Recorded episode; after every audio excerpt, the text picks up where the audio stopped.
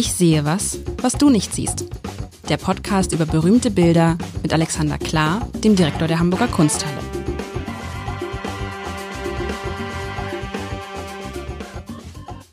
Herzlich willkommen zu einer neuen, ich singe es fast, zu einer neuen, neuen Folge von Ich sehe was, was du nicht siehst. Mit Alexander Klar. Das ist Alexander Klar. Mein Name ist Lars Heider und die, heute ist Wünsch dir was. Heute ist Wünsch dir was. Alexander, Wir ich habe mir reagieren auf Wünsche sofort.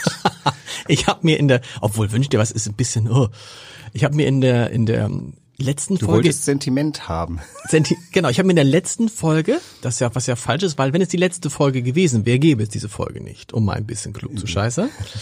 Also in der voran, in der vergangenen, in der vorangegangenen Folge sprachst du von der Kindsmörderin. Nun ist es ja so, dass ich, wie kam ich denn darauf, dass ich mir die Wir sind über Kindsmörderin drauf gekommen, über, über äh, zu viel Gefühl und äh, was wir heute am 19. Jahrhundert zu gefühlig oder sentimental oder ähm, kitschig süßlich So. empfinden und habe ich gemeint, da könnten wir noch mal ein Thema nehmen, wo man sich drüber äh, ernsthaft unterhalten könnte, was ähm, Okay, aber dann, wie sind wir denn? Dann hast du mir ein Bild mitgebracht. Von wem ist dieses Bild? Dieses Bild ist von Gabriel von Max, hängt in der frisch gehängten äh, Historienmalerei-Ausstellung um den Mackart herum.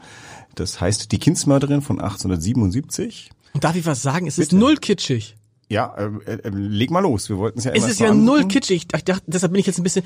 Man sieht eigentlich ein, ich finde, ich finde ein sehr schönes Bild. Jetzt, also wenn ich nicht wüsste, dass es die Kindsmörderin heißt, dass offensichtlich hinter diesem Bild etwas Brutales steckt, würde ich sagen, das ist ein Bild von einer hübschen jungen Mutter, die ein Kind, das in so ein Tuch, ein nacktes Kind, was in ein Tuch gewickelt ist, so ganz liebevoll am Kopf fasst, den Kopf so ein bisschen nach vorne drückt, um ihm ein Küsschen auf den Kopf zu geben, die Augen geschlossen hat, sie sitzt, ah, okay, und da geht's los, sie sitzt offensichtlich nicht bei sich zu Hause, sondern in einem Feld, irgendwo in einem Feld, vor ihr liegt ein ausgebreitetes Tuch, das ist so irre, das, das, ich, ich guck auf dieses Tuch und denk, wieso liegt da denn ein Smartphone?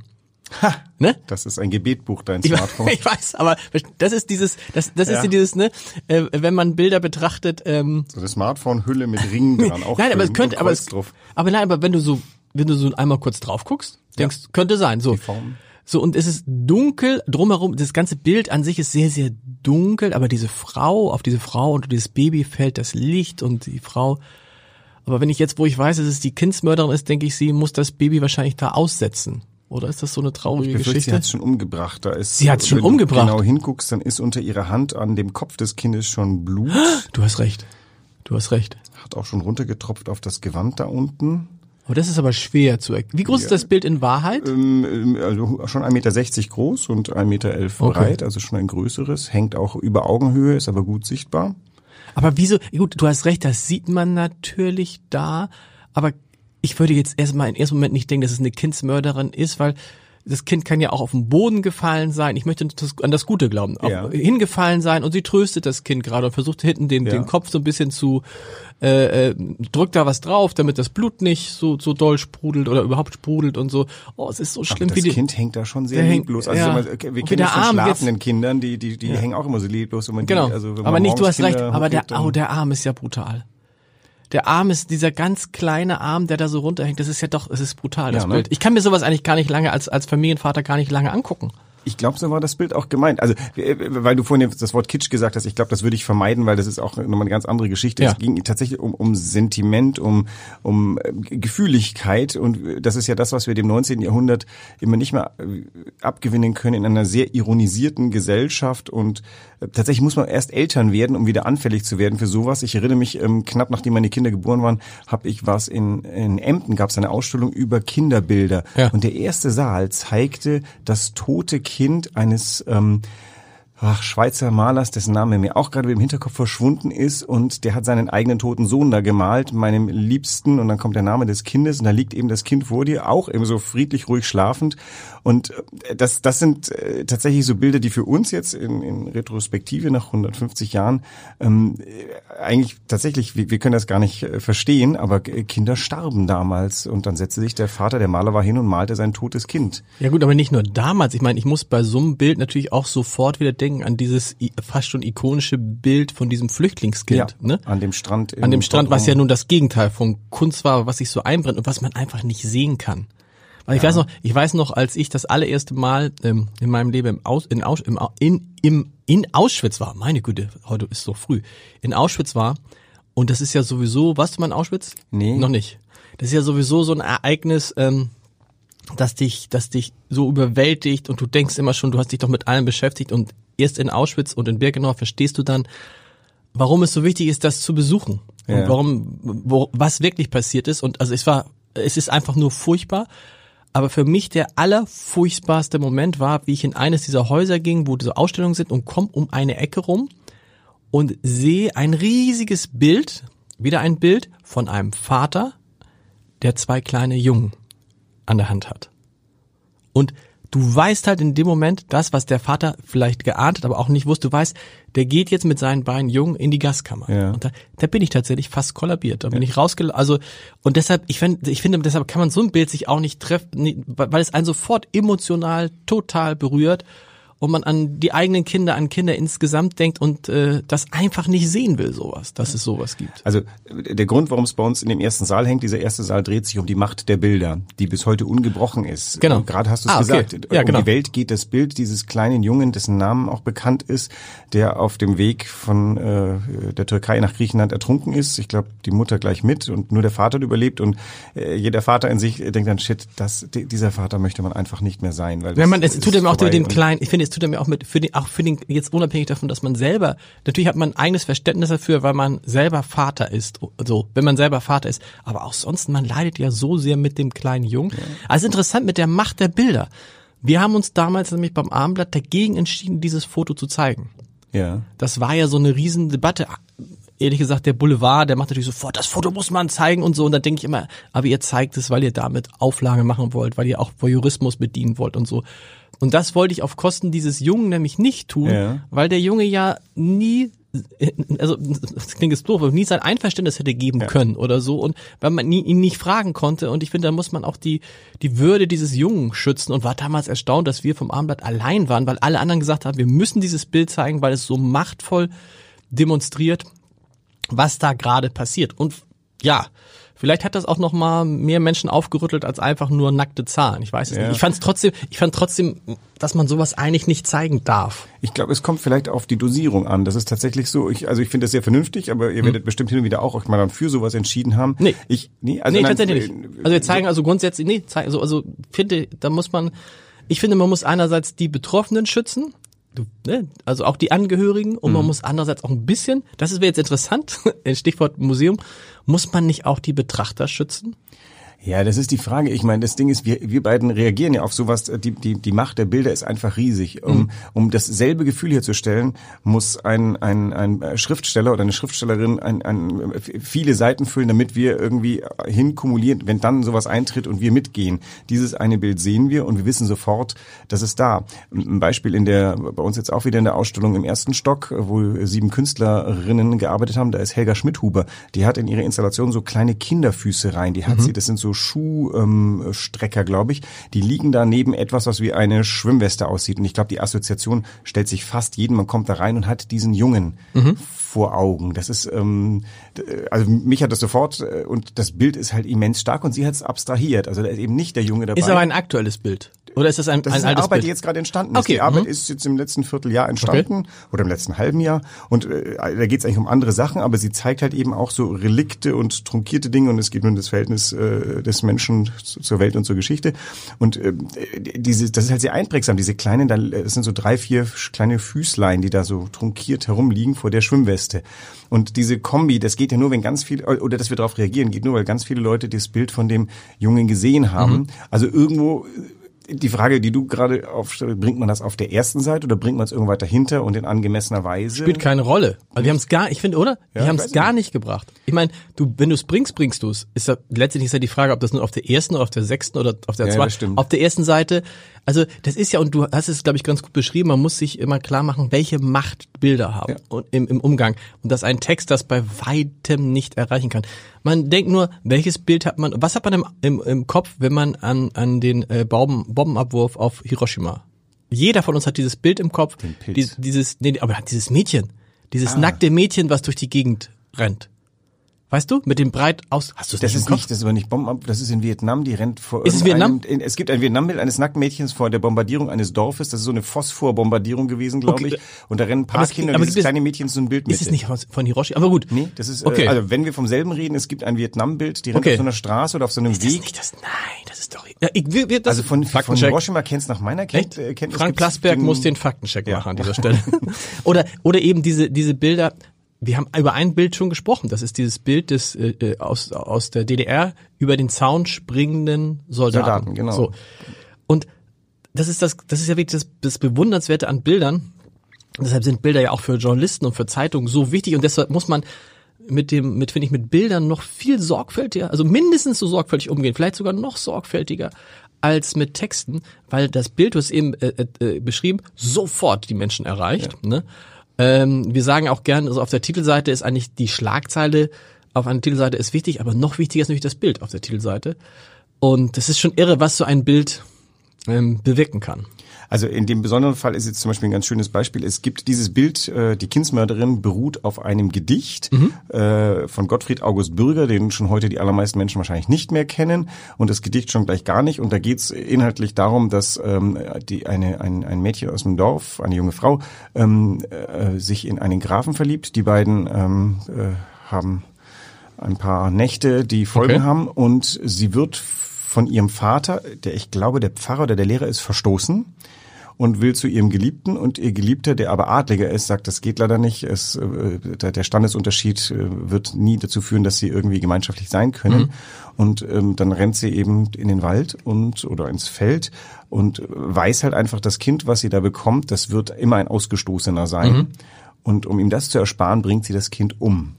Und ähm, keine Ahnung, das Thema ist ja auch äh, allgegenwärtig, ist Klar. nicht äh, Gretchen in Faust, das ist ja eine ähnliche Geschichte, da hat äh, Goethe, glaube ich, den Anspruch, äh, da, da, irgendwie ist die Geschichte ja original so gewesen, dass es einen bekannten Fall gab einer jungen Frau, die ihr Kind umgebracht hat und das landete dann im Faust.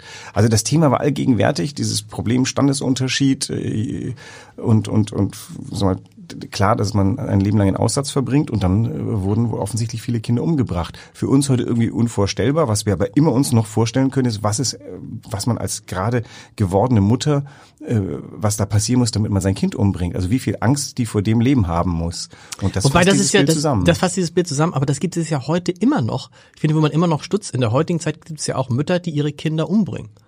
Also Ja. wir haben neulich doch auch dieses, diesen Fall gehabt, das ist gar nicht so lange her. Ich bin jetzt vorsichtig bei dem, was ich behaupte, aber dass eine Mutter, eine Mutter, ja, eine Mutter vier ihrer Kinder umgebracht hat. Ja. Weißt, du, und ein Kind hat dann überlebt. Während wir das sagen, recherchiere ich natürlich mal ähm, das Mädchen, du hast recht, das ist, glaube ich, dieses Mädchen mit der Phosphorbombe. Das ist für mich, dieses Bild drückt für mich auch diese Frage aus, wie kann das, das ist, was ich nie verstehen werde, wie Eltern ihre eigenen Kinder umbringen. Das Wenn ist für mich das größte, Not noch größer ist als die Not des Umbringens, dann ist es nur eine aber welche Not, aber welche Not kann noch ja, größer sein? Ausweglosigkeit ist halt ähm, etwas, was, was dann zu- einen zu den schlimmsten Taten befähigt. Und Ausweglosigkeit gibt's ganz viel. Also ähm, das, das Schlimme ist, wenn man im Leben irgendwo äh, sag mal, sich eine Sicherheit erarbeitet, dass nichts passiert, glaubt man, das äh, kann nichts mehr passieren. Aber es ist natürlich nicht so. Die menschliche Existenz ist fragil und ähm, keine Ahnung. In einer Familie stirbt der oder die Ernährerin. Ähm, Das war im 19. Jahrhundert einfach, das war das Ende. aber dann bringst du da, aber dann bringst du doch dein Kind nicht um. Weil, Ja. oder? Ja, also Du kannst es- wir werden also heute nicht ich- mehr so sehr vor die Wahl gestellt. Ich habe in meiner in meiner Familie gibt's einen Ur -Ur Urgroßvater oder den Großvater meiner Großmutter, was auch immer das ist. Der ähm, hat Bankrott gemacht und wurde von seiner Familie nach Amerika geschickt und weggenommen wurden ihm seine Kinder. Ach so, seine Frau starb. Ähm, er verfiel dem Alkoholismus, das Gut ging pleite ähm, und dann hat die Familie zusammengelegt und gesagt, die vier Kinder verteilen wir auf andere Familien und du wirst nach Amerika geschickt. Und was von diesem Urahnen übrig ist, sind vier gottsjämmerliche Briefe, die man heute, wenn man sie liest, hat man furchtbares Mitleid. Das klingt auch so ein bisschen, der, der arme Mensch war einfach wirklich am, am Boden zerstört und das klingt so mitleidlos, wie ich das sage. Aber also der, der sah keine Aussicht. Der hat seine Kinder weggegeben und ist dann los und schreibt aber dann von der Fahrt aus immer wieder furchtbar traurige Briefe, wie sehr er seine Kinder vermisst. Und ich frage mich auch, keine Ahnung, ich wäre ich vor die Wahl gestellt worden, nach Amerika zu gehen, meine Kinder wegzugeben. Ich hätte gesagt, nein, nein, ich, ähm, also entweder mit den Kindern. Natürlich. Ja, natürlich. Die Option scheint nicht da gewesen zu sein. Aber Das- ist ja, ist ja bis heute so. Ich hab, ich, übrigens, ich habe nachgeguckt, du hast recht, Vietnam. Es war das Vietnam. Mädchen aus dem ähm, Vietnamkrieg. Puh, vor so einem Bild, wenn man es nicht weiß, ist natürlich nicht so, also wenn man es nicht weiß, denkt man, es könnte eine rührende Szene sein. Das heißt, viele gehen nicht viele im Museum auch an so einem Bild vorbei Ja. und kriegen gar nicht mit, Entschuldigung, kriegen gar nicht mit, worum es geht. Naja gut, aber dann äh, manche interessieren sich dafür, was ist das wohl, wollen die Szene Ja. auflösen und die Szene löst sich beim Blick auf das Objektschildchen auf. Da steht dann die Kindsmörderin. Kindsmörderin. Und ähm, man hat da oben aber eine zärtlich innige Szene gesehen. Das Bild ist übrigens auch im Kontext von einigen Bildern, die uns tatsächlich eher so als süßlich herüberkommen. Da ist die Nonne im Klostergarten und das kranke Kind. Ähm, die sind auf der rechten Seite. Dieses Bild ist so eine Spur weiter. Also die anderen sind eher so in der Mitte des 19. Jahrhunderts und von denen geht wirklich etwas aus, was wir fast nicht mehr, äh, also das ist für uns nicht so gut essbar. Aber das hier ist, wird ja wirklich existenziell, kommt aber aus diesem, dieser Tradition der, der rührseligen Bilder. Aber es ist natürlich ein ganz äh, äh, enigmatisches Bild, denn man sieht diese innige Bewegung. Du hast ja vorhin gesagt, das Bild ist recht dunkel, bis auf die Mitte. Ne? Bis auf die Mitte. Das ist malerisch ganz wundervoll Das wollte ich sagen. Also malerisch ist das ein, ein großartiges Bild. Das ist, also es gibt viele Bilder von Frauen, von Frauen, von Freundinnen aus meiner Umgebung, die ich kenne, wo man, wo das Kind dann einfach bei denen ge- geknuddelt wird und so. Und dieses, weißt du, diese typische Szene, dass man, das kennst du vielleicht auch von deiner Frau, dass die, man kann es ja von sich selber nicht sehen, dass dann die, die Augen so schließen und Mhm. die, der Mund sich so verzieht und es trotzdem so was Inniges hat dabei. Ähm, das ist ja wirklich ähm, Davon lebt groß- dieses Bild auch. Diese, Genau. ähm, Also wenn das Kind lebt oder oder also wenn man ein lebendes Kind äh, sich an die Brust drückt, dann ist das äh, die, die maximale Verbundenheit und hier ist eben da kommt genau dieses das Grauen hier raus. Das Bild würde doch aber genauso gut funktionieren, wenn die, oder was wäre jetzt an diesem Bild schlechter, wenn das Kind einfach leben würde und die Mutter würde dieses Kind herzen und es wäre einfach umgekehrt, die Mutter gegen alle Widerstände, wir beide halten zusammen, es geht um uns. Es wäre immerhin noch ein schönes Bild, aber, Aber- durch den Titel wird es auf einmal zu einem bedeutungsvollen Bild, würde ich Aber ist es sagen. da auch so, ist es in der Kunst dann auch so vermeintlich Bad News are Good News? Naja, Das haben wir bei vielen- News erschüttern uns einfach mehr. Das heißt, es wird mehr äh, ausgeschüttet an, ich weiß nicht welchen Endorphinen, aber also ähm, äh, nein, das ist, glaube ich, wir wollen beides. Also wir können keine Bad News ertragen, wenn wir nicht genügend Good News. Also die, die Ja, aber trotzdem, aber in der, in der, in der, in der versucht man, der, der, der Maler hätte jetzt ja auch sagen können, oh, ich habe das ein tolles Bild hingekriegt. Ich lass einfach die Blutstropfen weg ja die, und lern und, nenn- und nenn das die Bild zärtliche Mutter. Die zärtliche Mutter. So, das ist ja so, das ist ja die, die Das wird alte. das Bild nicht schlechter machen. Das wird das Bild nicht schlechter machen. Das ist ja immer so, ne, das ist ja auch, was wir, was wir im Journalismus immer die große Frage haben. Warum, warum äh, interessieren die Leute, warum interessieren uns als Journalisten immer die, ah, das ist ja die Geschichte, wo es nicht gut ausgegangen ist. Nee, in dem besonderen Fall ist einfach so, es war dem Gabriel von Max ein Anliegen, auf etwas aufmerksam zu machen, was ja ein Okay. reell existierendes Problem war. Zu der Zeit, wo er das malt, passiert das halt tatsächlich nach wie vor. Auch wenn man denkt, das müsste schon längst vorbei sein. Das äh, Mittelalter ist um, die Aufklärung ist um und im Jahr 1877 ist das aber immer noch ein Thema. Wenn nicht in der Stadt, dann zumindest auf dem Land. Aber den Standesunterschied, den gibt's ja tatsächlich äh, noch. Das ist ja das Irrsinnige. Das Zweite Kaiserreich ist ähm, das restaurativste, was die Welt je gesehen hat. Das, das Mittelalter ist nochmal zurückgekehrt nach Deutschland und da sind solche Künstler eben äh, dagestanden und haben durch die Themenwahl dagegen angekämpft. Und das Miese ist, dass jetzt sozusagen die Schuldige die Mutter ist, die das Kind umgebracht hat. Genau. Offensichtlich auch auf relativ brutale Weise. Ich weiß gar nicht, das wird jetzt so nicht dargestellt. Aber der eigentlich Schuldige ist der Vater, der von diesem, das, das Kind umgebracht Der, wurde. beide, der, der Vater der Mutter, der gesagt hat, er Genau. versagt ihr die... aber, aber auch der Vater des Kindes. Ich meine, Es gibt ja auch heute noch, also ich könnte, könnte jetzt aus dem Stegreif zwei, drei, vier, fünf Fälle, wo dann ein, ein Vater ein Kind gekriegt, gekriegt hat und dann einfach weg. ja. Das, Also äh, im im Sinne, also es ist ja heute, ne, also das ist das Gleiche, so weg, ich will damit nichts zu tun haben, ich habe, ne, das ist ein Ausrutscher gewesen und sonst was, wo du denkst, boah, ich meine, ich glaube, die Mehrzahl der alleinerziehenden Menschen sind Frauen. äh, ja, Und äh, gut, aber vielleicht kümmern sich die Väter dann trotzdem drum. Es gibt ja auch diesen ja. Fall, wo du sagst, ach ja, irgendwie ich war mit der jetzt zwei, drei Wochen mal zusammen oder zwei, drei Monate, dann ist daraus ein Kind entstanden und dann kümmert sich der Vater im Zweifel nicht darum und tut irgendwie dann ja so, als ob es gar nicht sein Kind ist. Ist es ja trotzdem. Ja, vielleicht fällt das Männern einfacher, das zu negieren, das weiß ich nicht, aber biologisch. Oh. Ja, Ja. Und, aber es ist halt ein, äh, das Bild hat es ja irgendwie zum Beispiel nicht in den Weltruhm der Gegenwart geschafft. Ja. Das ist eben kein Wanderer über dem Nebelmeer. Ähm, Jetzt haben wir Weil es es vielleicht, weil es zu düster ist, oder? Das ist ja die zweite Frage. Ich glaube, dass Bilder, die große Trauer auslösen, bis auf wenige Ausnahmen, am Ende dann doch von den Leuten verdrängt werden wollen und deshalb werden die ja, die hängt man sich ja nicht irgendwo hin. Ja, wir haben es ja in Oder? den, in den Mackert-Saal gehängt und der beginnt ja erstmal mit diesem Karnevalsumzug auf dem äh, riesigen Mackert-Gemälde, aber rechts und links von diesem Gemälde tun sich halt dann die, nicht die gesellschaftlichen Abgründe, aber dann schleicht sich eben ganz viel an Realität rein. Rechts vom Mackert sind auch sehr viele Geschichtsbilder, die auf ähm, Momente der Geschichte hinweisen, die, ähm, sind mal, die, die denkwürdig sind und zwar nicht im historischen Si- Sinn, also wir haben jetzt da keine siegreichen Feldherren, sondern es sind eben Szenen aus der Geschichte, die verdeutlichen, was zu welchem Zeitpunkt da war. Und das ist ja kein Historienbild, das war ja damals existierende Realität. Genau. Also das war 1877 ein äh, Konzeptbild. Und dieses Tuch, was da unten ist, ist das Tuch, in das das Baby eingewickelt wird mit dem Gebetbuch und sonst was. Also auch das ist äh, Ne, Das Gebetbuch, das äh, liegt natürlich so ein bisschen anklagend auch da, denn auch da, wer ist äh, mitschuld an der Situation? Die Kirche, Kirche, mit ihrer klar. rigiden Moralvorstellung und äh, dass die Kirche über Jahrtausende es nicht hinbekommen hat, genau die, die Geächteten aufzufangen. Sie muss ja das Kind umbringen wegen gesellschaftlicher Vorstellungen, die die Kirche, die katholische Kirche ihr aufgezwungen hat. Aber sie Vielleicht muss, das ist ja, das ist so, das ist so gemein, das kann man, das ist so ein bisschen, äh, äh, wie, sie muss doch nicht eigentlich, ne? Aber das ist aus aus unserer heutigen Sicht, das ist das gleiche, die gleiche Geschichte, wenn man sagt, was hätte man jetzt selber gemacht, wenn man im Dritten Reich äh, groß geworden wäre, ne?